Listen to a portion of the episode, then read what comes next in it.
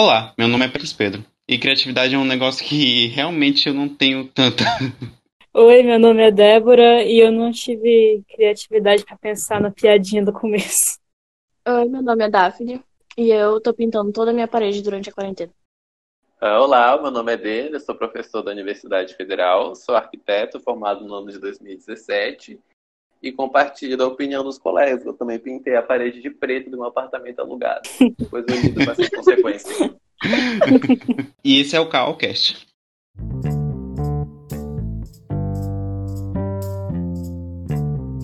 Aos avisos da semana, compartilhamos aqui a, uma plataforma de podcast do Cagé. Esses que surgiram agora e damos boas-vindas. E é isso, gente. É mais um, mais um podcast aí para todo mundo escutar. Pois bem, gente, bem-vindos de volta ao podcast da semana. Estamos aqui com um convidado especial, professor do curso de Arquitetura e Urbanismo da Universidade Federal, Denner. Aplausos, aplausos. Olá, pessoal, tudo bem? Queria agradecer o convite de vocês. Eu acho que, ainda mais nesse período de isolamento social, o motivo que a gente tem para se reunir para conversar é sempre bem-vindo. E acho que essa oportunidade que a gente tem para conversar um pouquinho de, sobre criatividade, sobre arquitetura e como isso se aplica ao nosso trabalho é sempre válido, principalmente agora, né? Que nos sobra tempo para fazer coisas diferentes. Sim, concordo. Compartilho da mesma, da mesma abordagem que o senhor colocou. Pois bem, a nossa proposta aqui é conversar um pouco sobre criatividade, questões de projeto, coisas que ocorrem dentro da, da do curso de arquitetura e urbanismo que são necessários para o arquiteto desenvolver as formas que ele pretende criar. Pois bem, eu gostaria de perguntar para você, é, inicialmente, o que, que é criatividade para você? O que, que você acha que é criatividade? O que, que é a criatividade? Então, quando a gente para para pensar um pouquinho sobre isso dentro do, do contexto da nossa profissão, eu acho que criatividade, para mim, se resume a você ter uma capacidade de criar a mesma coisa de formas diferentes. É, isso se aplica a várias áreas, né, da área de criação e design, mas eu acho que dentro da nossa profissão isso funciona de forma muito clara a forma que a gente tem de moldar a nossa mente para visualizar de formas diferentes a mesma coisa. Porque eu acho que uma coisa que é falha da nossa formação como arquiteto, e nisso eu me incluo como aluno da Universidade Federal, como me formei na Universidade Federal no ano de 2017, é que a gente aprende muito arquitetura de forma teórica, mas a gente não aplica isso de forma prática no nosso cotidiano. E uma vez que a gente se forma, você não vai receber um cliente pedindo para fazer um museu, então um hospital, então uma escola. Isso não vai acontecer.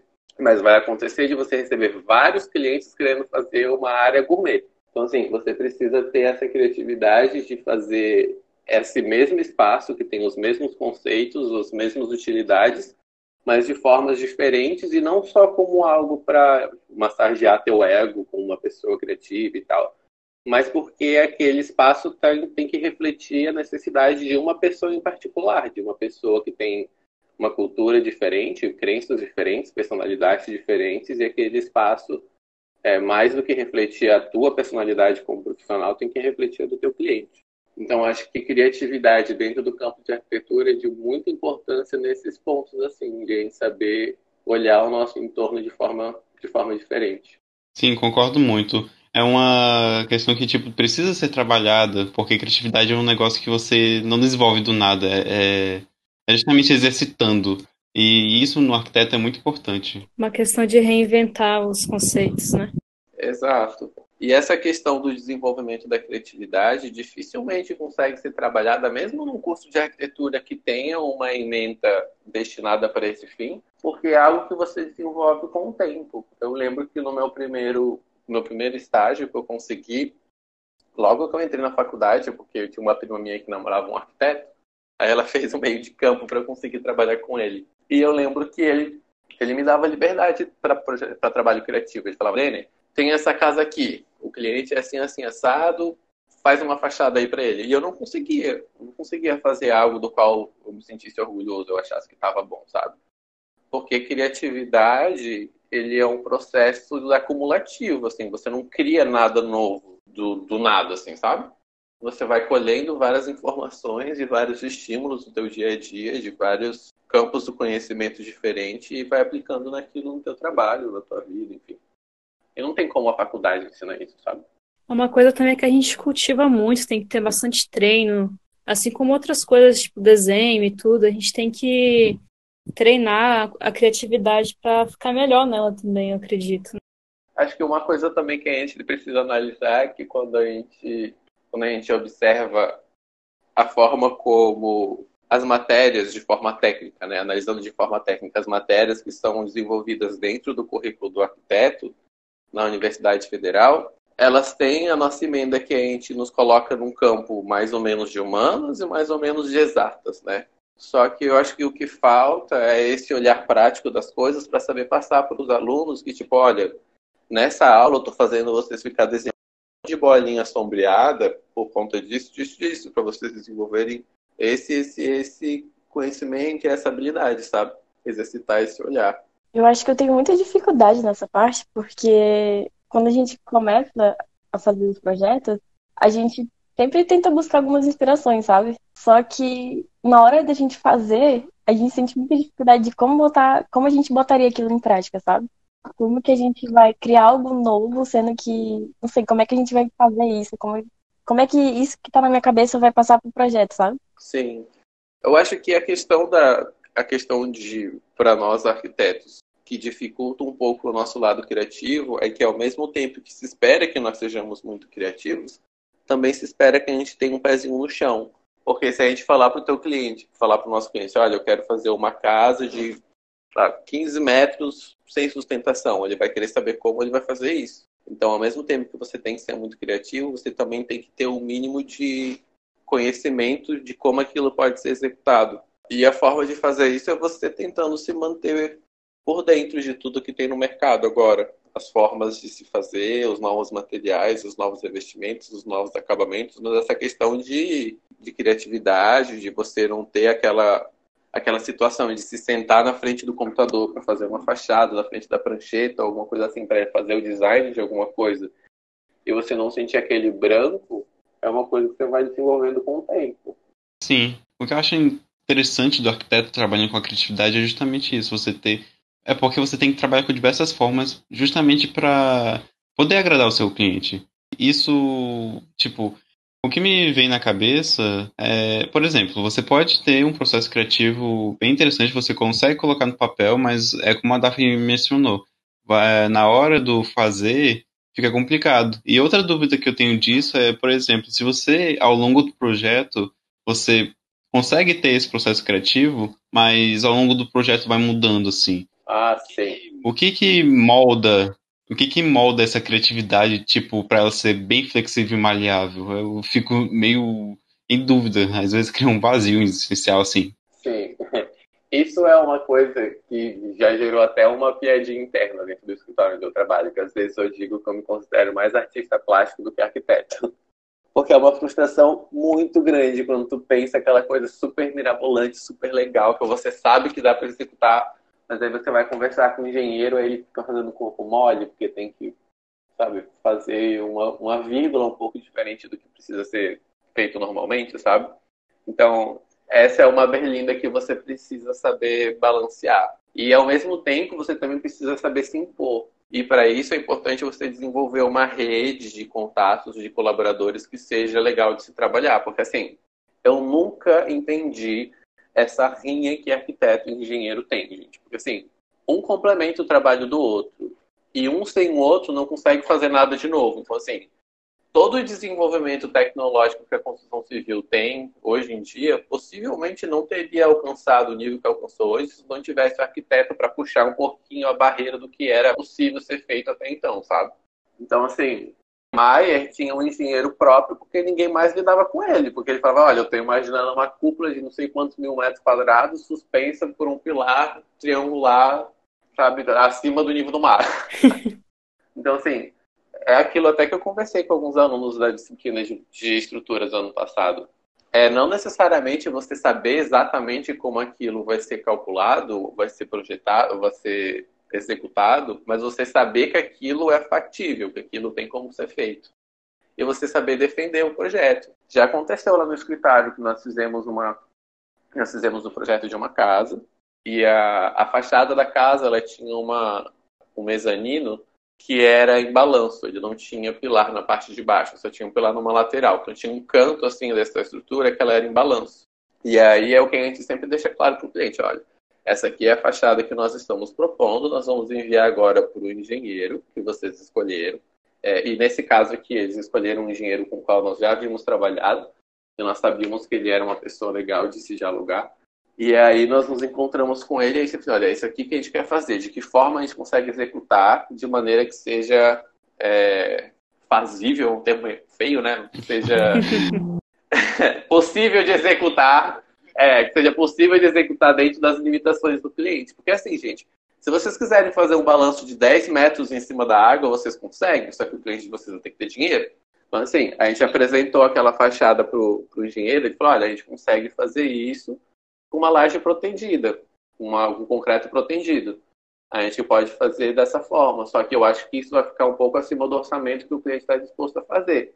Então a gente chegou no meio ponto assim de, de, equilíbrio, onde a gente conseguiu colocar um pilar mais recuado, escondido num contexto lá da fachada, que não comprometeu a estética do projeto que nós tínhamos proposto inicialmente, mas que também tornava possível executar aquilo que estava sendo feito dentro do orçamento do cliente. Então, é a gente saber dialogar, se impor naquilo que a gente está defendendo, porque se depender é, de um engenheiro com o qual vocês vão ter um relacionamento muito legal, ele vai fazer tudo quadrado com pilar em cada cantinho, e você saber defender a importância disso. É, eu vejo muito assim que a criatividade pode nascer também das dificuldades, principalmente. Quando você tem algum desafio ali a ser cumprido, você acaba colocando mais ali pensamento naquilo e pode criar coisas bem diferentes. Por exemplo, aquele trabalho que fiz no semestre, no semestre passado, acho que está na sua matéria, professor, sobre aquele teatro de Sydney. Eles tiveram que criar toda uma tecnologia nova para poder construir aquelas cúpulas e tudo. Então, a partir do desafio muito grande que o projeto do arquiteto propunha, eles conseguiram criar toda uma nova nova forma de construir para aquele projeto específico. Sim, é exatamente isso. E é importante também a gente, porque às vezes assim, a gente se forma e a gente fica um pouco naquele link de tipo, tá, qual é a importância disso, sabe? Se eu fizer ali uma casa quadrada com quatro pilarzinhos no canto, ele vai conseguir ainda utilizar a casa de forma tranquila. Mas é importante a gente lembrar de uma coisa que às vezes não é muito valorizada na nossa profissão, que e eu já falei isso várias vezes na sala de aula que enquanto o teu cliente ou uma pessoa qualquer, um usuário de um espaço que foi construído, entra dentro daquele espaço e vê um pilar e vê uma viga, ele sabe que o engenheiro teve lá dentro. Ele sabe que aquele prédio tem aquelas estruturas para ele não cair em cima da pessoa que está lá dentro. Mas quando ele entra lá dentro, se sente confortável, então algum elemento gera surpresa, ou, é, enfim, ele acha tranquilo estar tá lá dentro, ele não consegue atribuir isso ao papel do arquiteto que trabalha lá dentro. E tudo aquilo é feito de forma consciente para que ele sinta daquele jeito. É, tem até uma das recomendações queria fazer para o pessoal sobre essa questão de criatividade. Tem um, um documentário na Netflix que se chama Abstract, que ele mostra o processo criativo de vários profissionais da área do design. Tem arquiteto, design de interiores, design de sapatos, de, de tudo quanto é tipo de, de, de profissão da área de design. E na primeira temporada, é, o episódio que fala sobre o design de interior apresenta é, uma profissional que se chama Ilse Crawford. E ela estava apresentando um projeto que ela fez de uma área VIP de um, de um aeroporto. E ela fala exatamente sobre isso, que todos aqueles materiais, todas aquelas texturas, aqueles acabamentos, eles estão sendo escolhidos para transmitir uma mensagem, para transmitir um conceito e para que os usuários se sintam de uma forma definida, sabe? De uma forma específica. E isso tudo é trabalho do arquiteto, trabalho do design, é trabalho do design de interiores.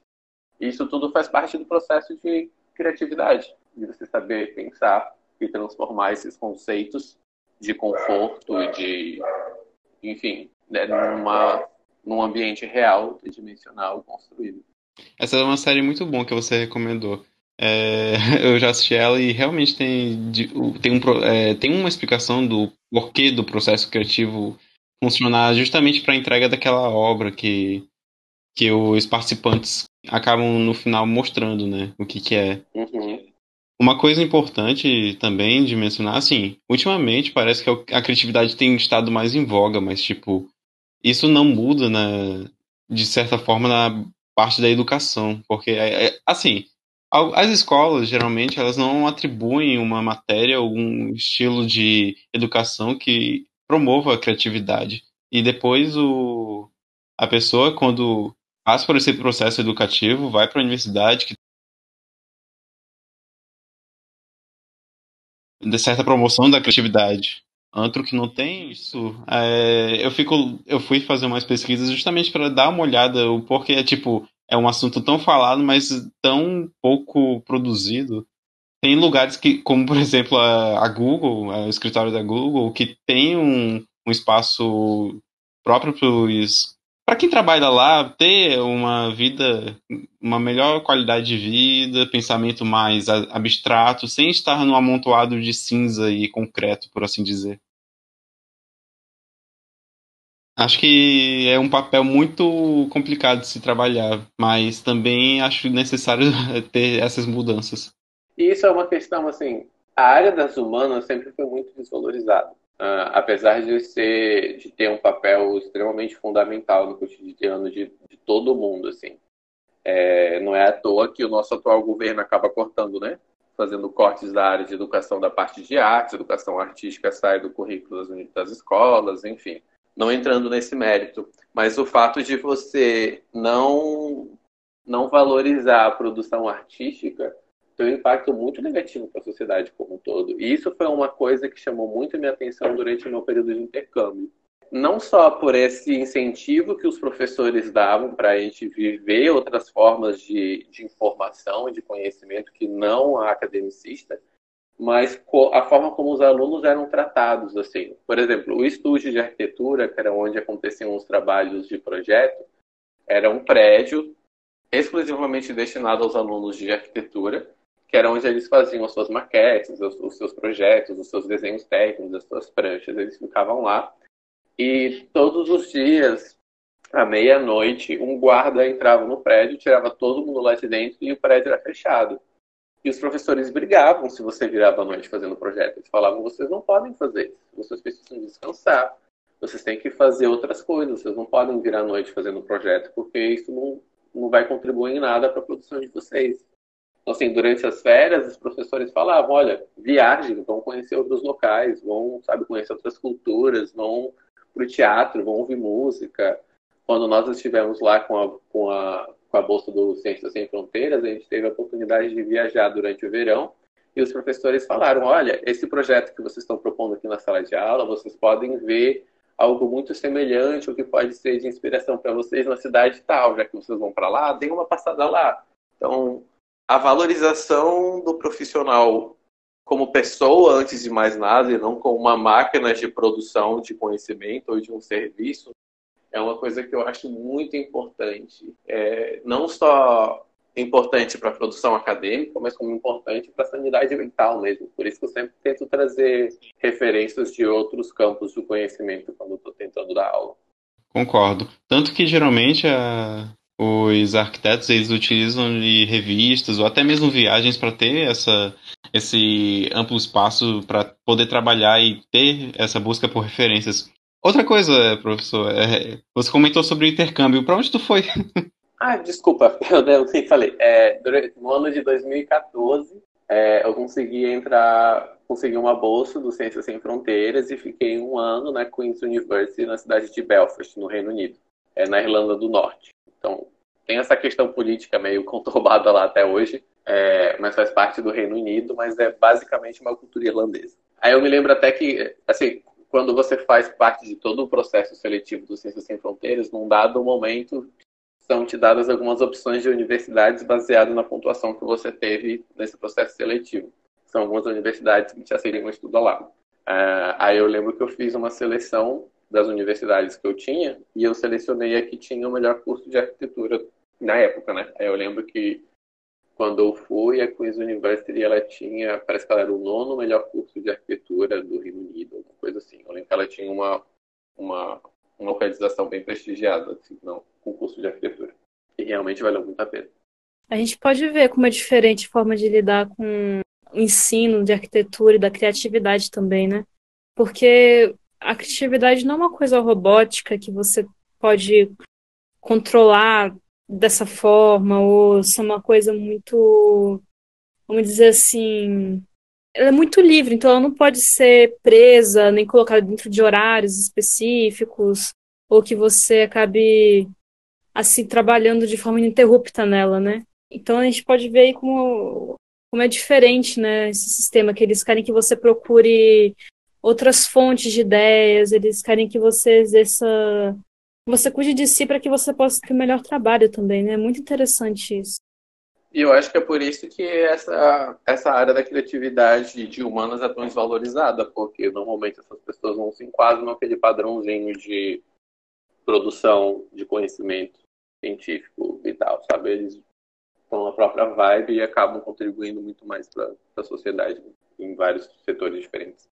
Bom, é, comentando um pouco mais sobre criatividade, há de se dizer também que, tipo, tem todo esse panorama que é buscar referências e fontes para você poder trabalhar melhor a criatividade e desenvolver, no caso, é, soluções, formas de um projeto e etc. Mas também a vida da pessoa está é, muito tá muito aparente. Às vezes é bom você ter uma boa qualidade para você ter um pensamento mais abstrato, por assim dizer. Saúde mental, saúde física, é, trabalhar em conjunto, em grupo com as pessoas, ter uma melhor é, socialização. Tem muita essa parte que envolve você desenvolver mais a criatividade. E não é à toa que atualmente nesse, né, nesse quadro social que a gente está vivendo hoje de pandemia e isolamento social, que o número de depressão e casos de problema com ansiedade tem aumentado, porque a gente precisa desses estímulos externos. Porque imagina uma criança,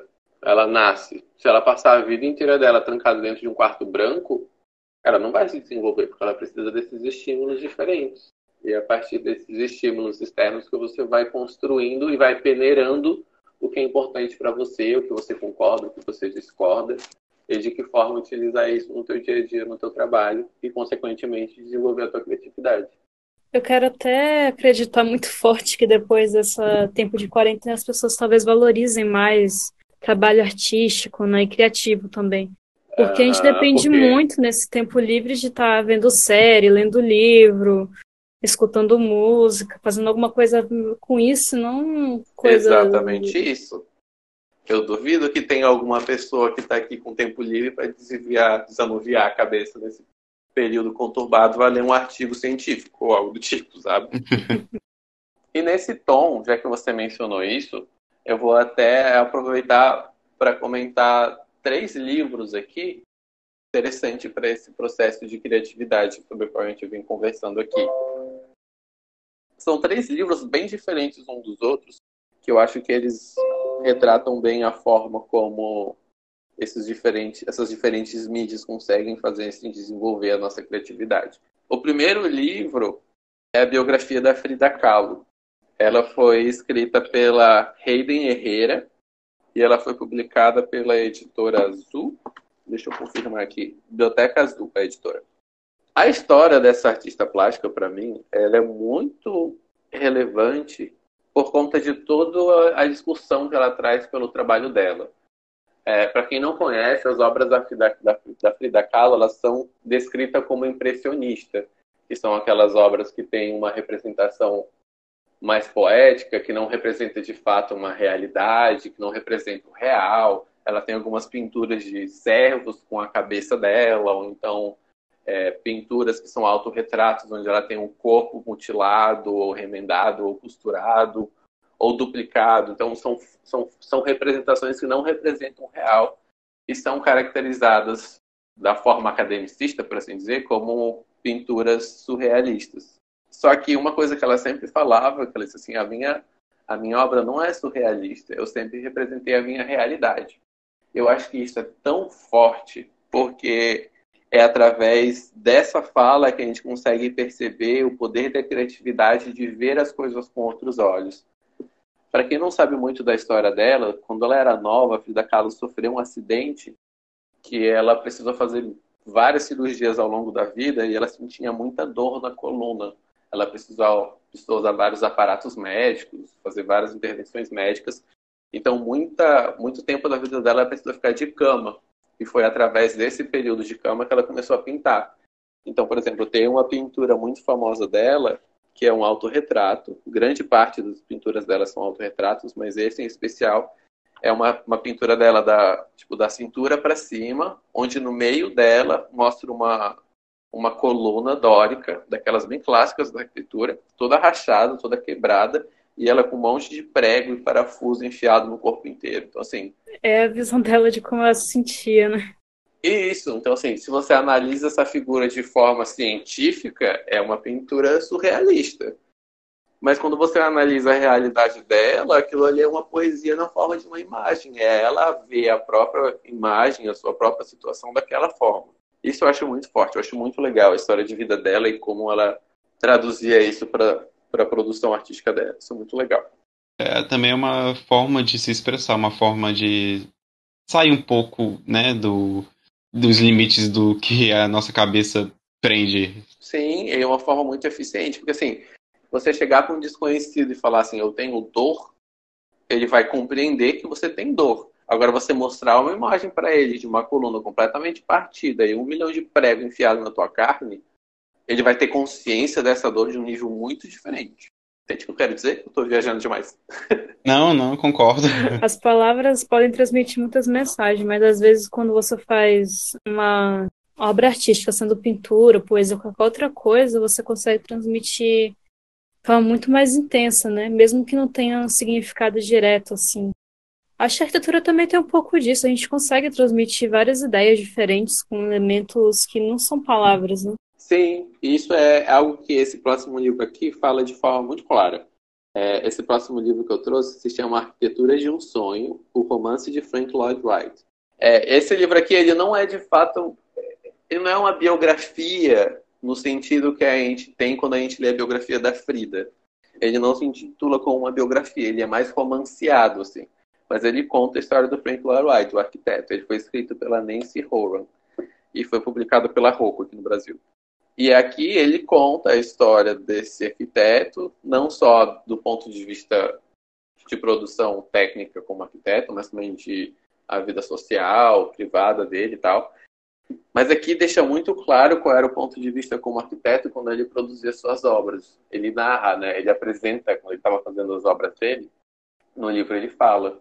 Principalmente a mulher dele falava muito das casas dele. Ele falava, ah, é, o Frank Lloyd Wright fez a nossa casa de campo e ela, num dado momento do livro, ela fala que a entrada da casa era um hall baixo e escuro, sem nenhum contato com, a, com o lado externo da casa, e que de repente você entrava numa sala que ela era toda ampla e com um monte de janela de vidro voltado para a área externa.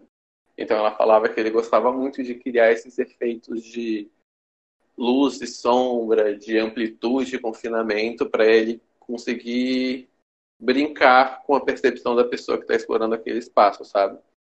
E isso basicamente é a obra toda do Niemeyer. O Niemeyer fez muito isso também nas obras dele. Que é basicamente, quando a gente para para pensar, uma forma de moldar o seu entorno e de transmitir uma mensagem de forma diferente, como a Frida Kahlo fazia com as obras dela. Então, por exemplo, a, a, a Catedral de Brasília, aquela que tem aqueles arcos assim, com, com todo um vitral, aquela igreja circular, ela faz isso. É, para quem não teve a oportunidade de conhecer ela ainda, o acesso da igreja é abaixo do nível do solo, você entra num buraco. Ele é todo escuro, não tem iluminação nenhuma, e de repente você está lá, dentro daquele, daquele círculo todo iluminado, com um monte de vitral e aquelas linhas de concreto armado que levam teu olhar para o céu, lá para cima, sabe? Isso é de uma poesia enorme, é muito bonito isso. Tem uns documentários, inclusive, sobre a vida do Niemeyer, tem um que se chama A Vida é um Sopro, mas eu não tenho certeza se essa cena que eu vou falar agora tá nesse documentário ou não. Depois eu pesquiso direitinho e passo para vocês. É, mas tem uma cena em que ele está falando sobre um dos prédios dele lá de Brasília, que é aquele prédio que são vários arcos, só que cada arco tem um espaçamento diferente. Um é bem amplo, outro é mais estreito, outro é mais fininho, outro é mais largo. E o engenheiro dele tá falando, cara, você não acha que a gente poderia fazer esses arcos todos iguais, com a mesma distância e tal? Facilitaria o cálculo, a estrutura seria mais simples e tal. Aí Oscar Niemeyer fala, não, Isso vai tirar toda a poesia da obra, vai tirar todo o ritmo do prédio. Assim, é um conceito completamente imaterial, para assim dizer, né? não é tátil, mas que é muito importante, que não teria o mesmo impacto da obra deles se eles não pensassem nesse tipo de coisa.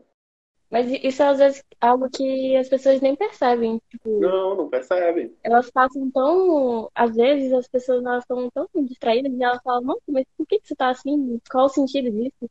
Isso tem muito a ver também que a gente está sempre imerso na arquitetura. Aí eu acho que as pessoas às vezes não conseguem compreender ou não param para pensar em algo que sempre está em torno delas, sabe? O tempo inteiro. É só algo que elas entendem inconscientemente. É aí que é o ponto que eu acho.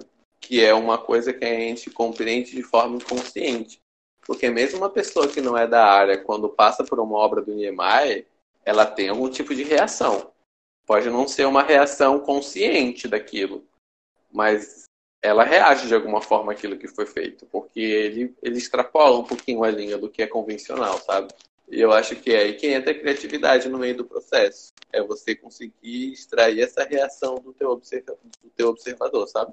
Isso me lembrou até uma, uma linha da história que eu já tive, que eu estudei artes visuais. Eu parei ali pelo terceiro semestre. Pois é, daí no primeiro semestre, quando eu entrei no curso de artes visuais, eu tive contato com a matéria de laboratório de criatividade, com um professor muito bom.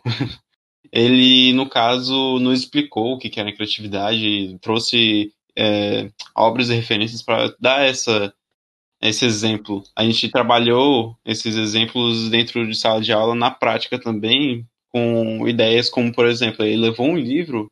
Não, não, minto. Ele mostrou para nós no slide que as, cor, as cores mudavam de acordo com os povos. Por exemplo, tem muitos lugares no mundo que de, detalham a cor como algo romântico, mas alguns povos da África detalham como um perigo. Logo vem a cor vermelha como uma, um sinal de emergência, perigo. Então acho interessante a gente trabalhar é, como nós, estudantes de arquitetura e também talvez futuros arquitetos, para outras profissões também, saber retirar isso do observador, como você mesmo mencionou, essa reação. Sim, e eu acho que é isso que torna o nosso trabalho tão complexo, porque a gente não pode pensar é, na nossa produção como algo tão simplista e pragmático assim, sabe? Tem inclusive uma fala do Niemeyer que eu acho muito legal nesse mesmo documentário, que ele falava o seguinte, é, tipo, ah, quando o Juscelino Kubitschek me chamou para a gente fazer a Brasília, né? é, eu formei uma equipe para levar para lá para a gente começar a fazer os desenhos, executar os projetos. Só que na minha equipe tinha músico, tinha poeta, tinha filósofo, tinha tinham pessoas de vários campos. Então ele falava assim: ah, depois do dia de trabalho ele sentava, conversava sobre as coisas. Porque, assim, arquitetura por arquitetura não quer dizer nada. Eu não sei porque que as pessoas insistem em me entrevistar por falar sobre arquitetura, não sei porque as pessoas insistem em me entrevistar para falar sobre arquitetura, sendo que o que importa são as pessoas. A arquitetura está ali só para servir para as pessoas, sabe? E isso é muito legal, porque a gente responde com o nosso trabalho a uma necessidade humana, necessidade de uma pessoa. Então, você fazer uma casa aqui em Boa Vista não é a mesma forma de você fazer uma casa no Rio Grande do Sul do país, ou então na Inglaterra, ou então na África, ou então na Ásia, sabe? Isso muda porque as pessoas mudam e o seu conceito de casa e o seu conceito, enfim, cultural muda. É, tem sempre que se adaptar tanto ao clima, né, região, essas coisas assim, mas principalmente às necessidades da sociedade ali e a questão cultural dela, né? A gente consegue facilmente identificar os povos a partir da arquitetura deles, né? Sempre vem na nossa mente quando a gente pensa, sei lá, em povo indígena, a gente pensa tipos de formas é, arquitetônicas ou materiais. E mesmo serve para outras culturas, como na Europa ou na Ásia. Então, sempre está ligado diretamente à cultura, né? E eu acho que é aí que a gente consegue fazer um link sobre esses vários outros temas que a gente vem falando, sabe? Porque assim, se uma pessoa chega de paraquedas e fala assim, tá, o que, a arquitetura tem a ver com a Frida Kahlo, sabe? Então, o que, que a arquitetura tem a ver com com o estudo da poesia ou de tal coisa. E é exatamente essa habilidade que o ser humano tem, ou pelo menos deveria ter, de poder ver as coisas com outros olhos.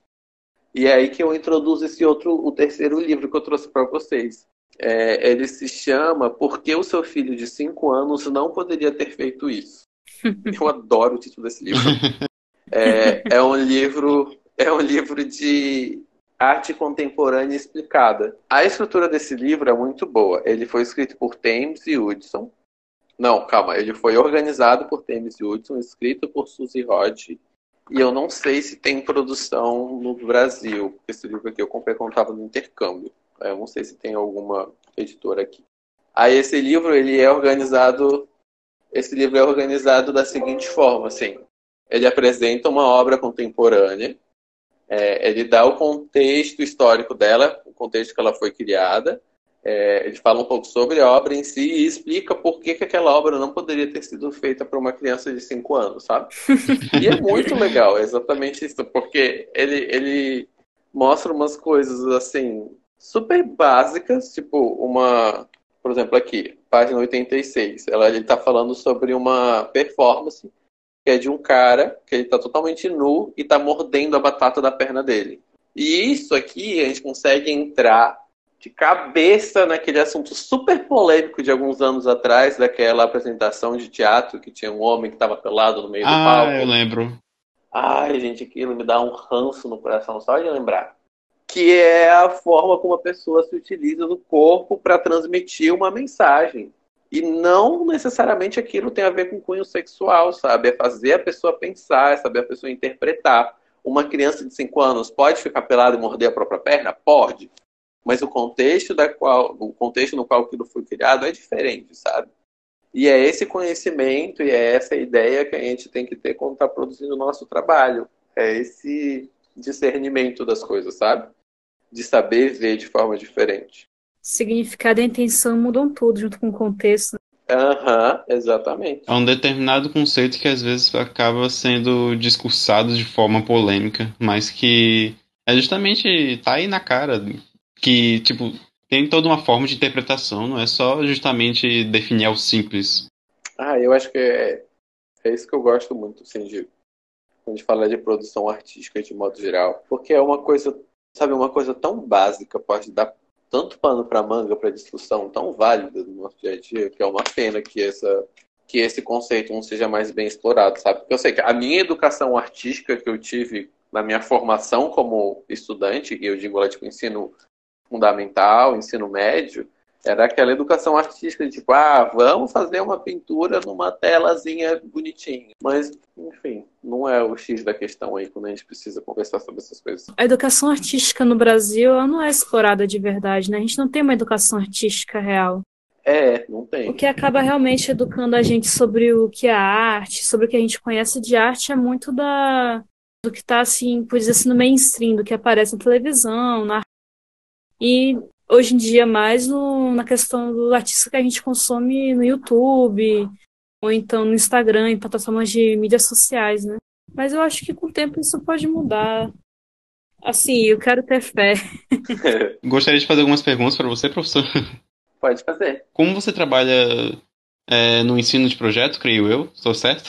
Sim. Eu queria saber um pouco mais é, dessas relações de projeto e criatividade que você mencionou, tipo, na área de projeção, por assim dizer. Porque a gente entende que, por exemplo, um design de imóveis vai lá e tem que pensar no, de, forma, é, de forma a entender que é de conceito ergonômico, né? Para que aquela pessoa utilize daquele imóvel. Uh, agora, projetar casas, projetar tudo isso envolve também a maneira como a pessoa vive. É porque me veio na, também na cabeça uma. Eu não sei de onde eu peguei isso, acho que foi com as aulas do Jorge, sobre uma situação que envolve, por exemplo, a, varanda da casa, ela é virada para a rua, não sei se foi nessa aula, mas enfim, que ela é virada para a rua às vezes geralmente para causar mais sensação de segurança para que as pessoas possam andar na rua e tenham pelo menos alguém vigiando elas. Agora projetar isso. Assim, essa questão de a gente entender qual é essa vivência da pessoa e tal, isso é uma coisa que precisa ser inserida durante o processo de contratação do cliente. É, a gente precisa conversar, a gente precisa dialogar, a gente precisa entender qual é a rotina dele, é, como eles vivem dentro daquele espaço. É, e dependendo de como é esse cotidiano deles, isso vai alterar a forma que você projeta aquela casa. Então, por exemplo, É, uma pessoa que gosta de receber muitas pessoas em casa, ela provavelmente vai querer uma área gourmet que seja isolada da casa. Porque é mais fácil de manter limpo, não tem gente andando pelo meio da casa, totalmente isolado.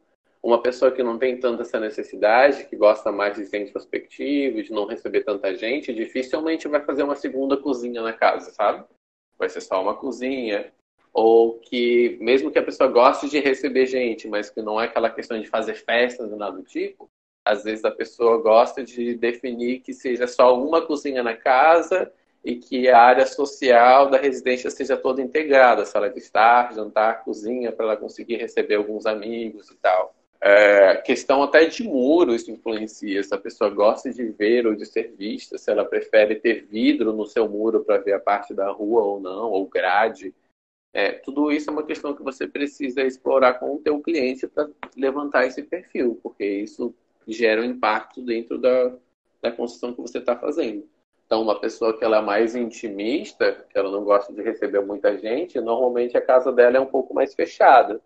Uma pessoa que gosta de receber mais pessoas ou de receber amigos, ela normalmente é uma casa mais aberta, mais integrada, mais comunicativa com as áreas sociais da casa por conta desses conceitos. É, e isso é o que dita é a rotina da pessoa. Tem, já tiveram clientes que entraram em contato com a gente que não queria ouvir nem falar em duas cozinhas na casa. Tem outros que é o primeiro pedido que eles fazem. Então isso tudo está dentro da, do, da pesquisa que a gente precisa fazer com os clientes. E isso é uma coisa interessante também, porque quando a gente fala sobre a questão de criatividade, para a gente conseguir desenvolver isso dentro do nosso campo de trabalho aplicado, no nosso trabalho no dia a dia, a gente precisa saber o que tem disponível no mercado. Então é muito importante a gente conhecer as lojas que tem por aqui, quais são os produtos que eles têm para oferecer, quais são os diferentes tipos de material, quais são os diferentes tipos de ferramentas, tecnologias que a gente tem disponível, para que a gente consiga moldar essas, é, esses projetos, esses conceitos dentro de algo que possa ser de fato executado por aqui. Quando você vai projetar, como é que você, vamos dizer assim, começa além dessa questão das necessidades do cliente? Como que você consegue pregar criatividade para produzir esse novo espaço? Porque às vezes a gente tem muito esse estigma, esse estereótipo né, que existe de que o arquiteto só vai lá desenha uma forma e a partir dali nasce logo o projeto inteiro, sabe? Como é que, na prática real, como que funciona essa, essa arte, essa coisa do projetar e da criatividade? O desenvolvimento do projeto, né? Isso. Eu acho que isso é uma coisa muito particular. Eu acho que, eu acho que se você fizer essa mesma pergunta para uma outra pessoa que trabalha na área, ela pode responder de forma diferente. Eu, quando estou trabalhando, quando me pedem para fazer um projeto residencial, ou, enfim, qualquer outro tipo de projeto, eu costumo ir trabalhando na escala maior, visualizando o projeto no ponto, do ponto de vista macro e ir lapidando ele até as camadas mais finas de, de, de design de dentro dos espaços. Então, acho que eu começo analisando o terreno, qual é a insolação, onde o vento é predominante, onde o sol se põe, onde o sol qual é, por conta disso, qual é a melhor disposição de quartos, de sala de garagem. E é dessa disposição mais crua, baseada nessa, nessa questão é, climática, por assim dizer, é, a gente vai delimitando os detalhes de dentro. Faz um jardim, a disposição dos jardins, ou então é, vai lapidando melhor o fluxo de dentro da casa e ele vai se ajustando conforme a gente vai montando essas pecinhas.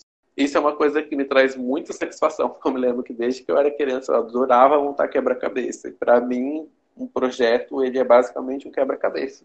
A gente tem muitas peças que precisam encaixar para poder funcionar. A gente tem a peça do conforto térmico, a gente tem a peça do, da ventilação, a gente tem a peça da circulação clara, a gente tem a peça da circulação, a peça do design. E é conforme a gente vai movendo e, e rotacionando essas peças até elas se encaixarem que a gente tem o um resultado final do projeto. Bom, gente, agora já chegando na reta final do episódio, estamos aqui com o nosso quadro das recomendações e com o professor Dena, que tem ótimas recomendações. Ele falou que tem muita gente, cuidado. É, uma recomendação que eu queria fazer para vocês é um reality show que se chama Project Runway. Eu até já fiz essa recomendação para os meus alunos de expressão manual. Gente, é muito boa. Eu já tô até ouvindo uns resenhos aí. Ele é um reality show de moda. É muito bom. É, e aí, de novo, você pode questionar ah, o que, que a moda tem a ver com a arquitetura, né? O que, que tem o rolê na fila do pão. E tem tudo a ver quando a gente para para analisar o processo criativo da coisa. Project Run, ele é um reality show naquele formato clássico de reality show, de que a cada episódio um, é, um, um, participante é eliminado e cada semana tem um desafio a ser, a ser feito, né, dentro de um tema específico. E ali é uma forma clara de mostrar de que forma que a criatividade tem o poder de mudar a maneira que a gente vê o nosso cotidiano. Porque assim, em todo episódio eles fazem um design de um vestido, de uma calça, de uma blusa, de uma saia, sempre a mesma peça de roupa, mas com um conceito diferente, é, é uma, um plano de fundo diferente, uma. Como é que eles chamam? Um, design diferente. É, e é esse olhar e essa percepção diferente das coisas que a gente precisa praticar, não só na arquitetura, mas em todas as outras áreas de, de conhecimento, da área de criatividade, né? Alguém continuou assistindo a série? depois que eu apresentei? Eu tinha assistido ela faz muito tempo, só que eu não lembro onde é que eu era professor. só que, como eu adoro reality show, eu assisti muito essa série já. Sim, ele tem um monte de temporadas, então os hackers aí de plantão, um monte de temporada disponível aí. É, um outro, uma outra recomendação que eu queria deixar que é já pensando nessa questão de você ter essas outras fontes de conhecimento e outras mídias para você buscar essas inspirações, é, eu acho legal a gente pegar o Instagram como uma fonte de inspiração, porque é essa ferramenta que a gente está com ele todo dia praticamente, e ela pode ser muito subaproveitada, né? É, aí um, são dois arrobas que eu queria deixar. Um arroba do arquiteto Léo Romano, ele é um arquiteto brasileiro, ele tem umas obras muito boas. E as obras eles vão sempre cheias de conceitos, obras arquitetônicas, é, na sua maioria com linhas bastante simples, mas ele sempre faz vídeos mostrando, não só de arquitetura, como também de interiores, mostrando todo o conceito, toda a ideia por trás da obra. Ele tem uma, uma preocupação muito grande de pensar a pegada psicológica daquilo que ele está criando, o impacto que aquilo vai ter dentro do usuário. Ele é um design de imóveis também, ele tem vários, vários, várias peças de imobiliário assinado. E o Instagram dele é uma fonte muito legal de inspiração, porque ele apresenta sempre de forma muito clara e muito acessível. E o outro arroba que eu tenho para apresentar é um arroba que se chama Mania de Decoração. Ele é um Instagram de DIY, de faça você mesmo. São coisas super simples, são, são vídeos que ensinam você a fazer coisas super simples com coisas do seu dia a dia que você pode utilizar de outra maneira, que traz de novo toda essa conversa que a gente tem, tem tido de como exercitar esse olhar diferente sobre as coisas, sabe? É, e quando a gente tira inspiração desse, desse Instagram, que traz para uma escala mais doméstica, e a gente consegue traduzir isso para uma escala mais, mais dentro da escala da arquitetura, né? A gente consegue aproveitar muita coisa. Já tiveram várias situações no escritório onde a gente consegue fazer o cliente economizar um monte de dinheiro fazendo uma coisa personalizada, com várias mãos de obras diferentes, que fica uma coisa com design super diferente, super criativo, é, super legal, sem cair naquela questão de ir lá e comprar uma, uma luminária X ou um móvel Y lá, que você consegue fazer só trabalhando esse teu olhar para ver as coisas de forma diferente e como elas podem ser utilizadas. Então, gente, para passar agora como recomendação para essa semana, eu tenho uma série de vídeos do YouTube dentro de uma playlist que é do Nerdologia, acredito eu todos conheçam, que é, o Nerdologia Ensina, que cita a parte de habilidades comportamentais, que eu acho muito interessante para as pessoas que querem entender um pouco é, como o corpo funciona, como que é, como ter essas habilidades fundamentais também. É interessante a gente aprender juntamente com nosso corpo, com o que a gente sente, com o social e com tudo isso, o que são essas habilidades que a gente tem, que a gente expressa, que a gente ou, às vezes não expressa. E dentre esses, ele dá uma aula sobre o que é criatividade. Então, acho interessante para todos que queiram aprender o que é o que é a criatividade e também essas habilidades comportamentais. Eu tenho duas recomendações que é no YouTube. O primeiro é de um canal chamado Burs, eu não sei falar direito, Burs Art, mas é um cara que ele faz guitarras, só que ele faz guitarras diferentes, tipo, feitas de é, lápis de cor e tudo, e é muito interessante o vídeo dele. Ah, eu já vi uns dele. Ah, já viu? E, cara, eu acho tão interessante o jeito que ele faz a, essas guitarras, né? E é legal ver como ele pega uma coisa que já tá bem, vamos dizer assim, já tem como você fazer, né, uma guitarra, mas ele transforma ela de outra maneira usando lápis de cor e tudo para fazer a guitarra mesmo. Eu achei tão legal. eu, Você já viu que ele faz uma guitarra usando carcaça de iPhone? Sim, eu vi. Eu acho que lançou faz pouco tempo esse vídeo, não foi? Uhum, é tipo a ostentação da ostentação da ostentação. Mas eu achei tão interessante o jeito que ele dá uma. faz coisas diferentes, né? E o outro é um chamado Kiwa, Kiwa Ami Japan, mas é um cara que ele faz facas. Só que ele faz materiais muito estranhos.